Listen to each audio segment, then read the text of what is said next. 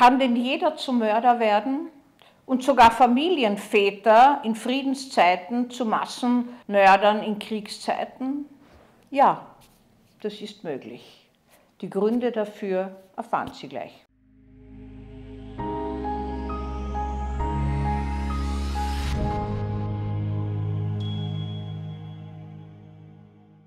Wir fragen uns in Zeiten wie diesen, wie Massaker entstehen können. Sind das einfach entmenschlichste Seelen, Menschen, die von roher Gewalt geprägt, schwierigste Kindheitserfahrungen und, und, und aufweisen, äh, die auch im normalen Leben wahrscheinlich töten würden und alles niedermähen? Und die Antwort darauf ist ganz einfach. Nein.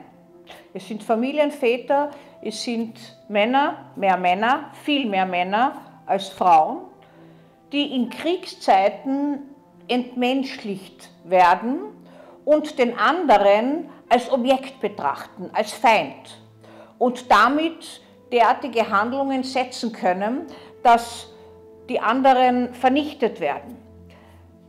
In, ist der Krieg vorbei, können sie wieder zurückkehren und können vielleicht Familienväter, Ehemänner und so weiter sein, die von dieser grausamen von diesem grausamen Teil in sich gar nichts mehr wahrnehmen wollen.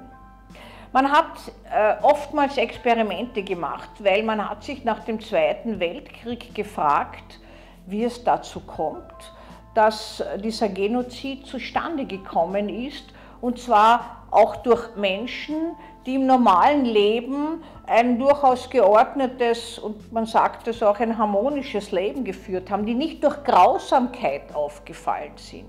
Und man muss sagen, man weiß inzwischen, dass mit den Umständen sich die Menschen ändern können. Man hat zum Beispiel in den 70er Jahren ein Experiment gemacht, man hat das später auch in einem Film übrigens verarbeitet, wenn Sie den schauen wollen, Netflix, das Experiment heißt das. Ich glaube, Amazon hat das auch in Prime-Videos.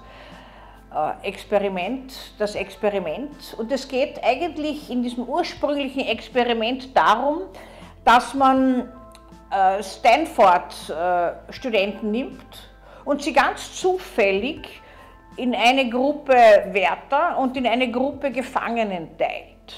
Und man möchte innerhalb von zehn Tagen nun gewissermaßen so die Strukturen und die Stimmungen in einem Gefängnis aufzeichnen und nachfühlen können. Und es hat sich herausgestellt, dieses Experiment ist, hat übrigens nicht zehn Tage gedauert, sondern nur sechs Tage. Man hat es abbrechen müssen, weil auf beiden Seiten die Aggression entgleist ist. Und warum ist sie entgleist? Sie ist entgleist, weil keine Kontrolle war.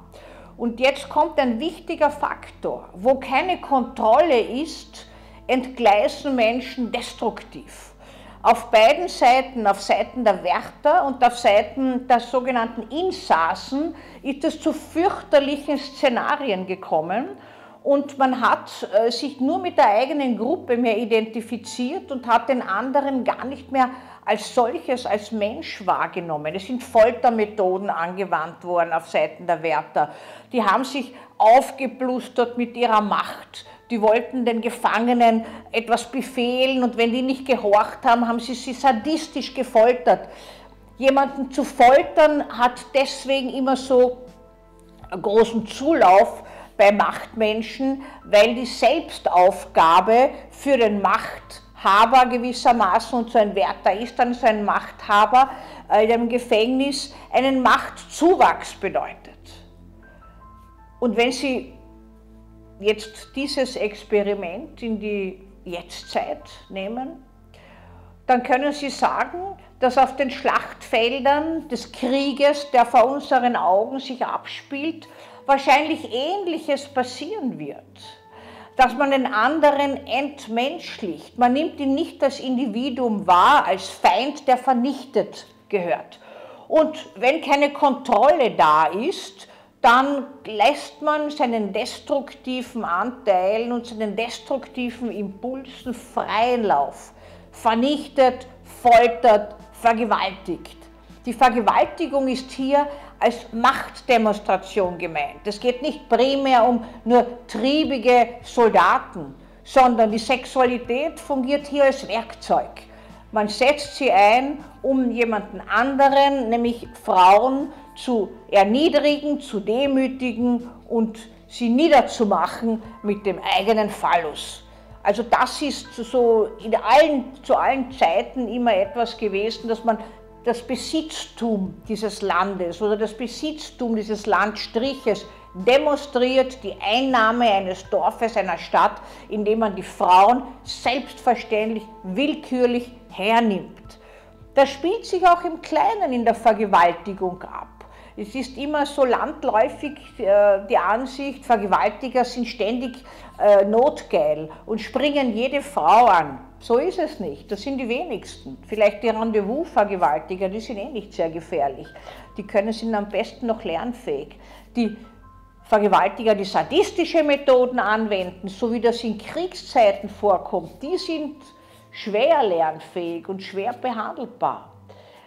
Aber in Kriegszeiten hat das alles seinen Platz und wird toleriert, vor allem weil die Kontrolle wegfällt. Und wenn Sie sich jetzt kritisch fragen sollten, überhaupt, äh, ich würde das sicher nicht machen, dann würde ich ein bisschen Sie ermuntern, innezuhalten. Sie wissen nicht, wie Sie in diesen Zeiten reagiert hätten oder wie reagieren würden.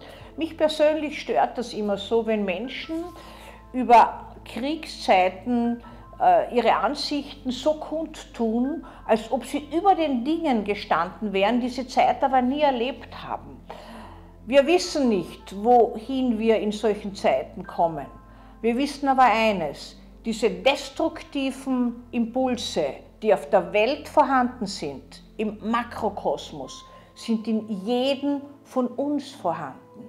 Und wir wissen nicht, welche Auslöser es braucht, dass auch wir zu entmenschlichten Daten fähig werden. Das ist für jeden unterschiedlich. Aber so gut wie die Menschen sich halten, sind sie nicht. Das ist leider eine traurige Wahrheit.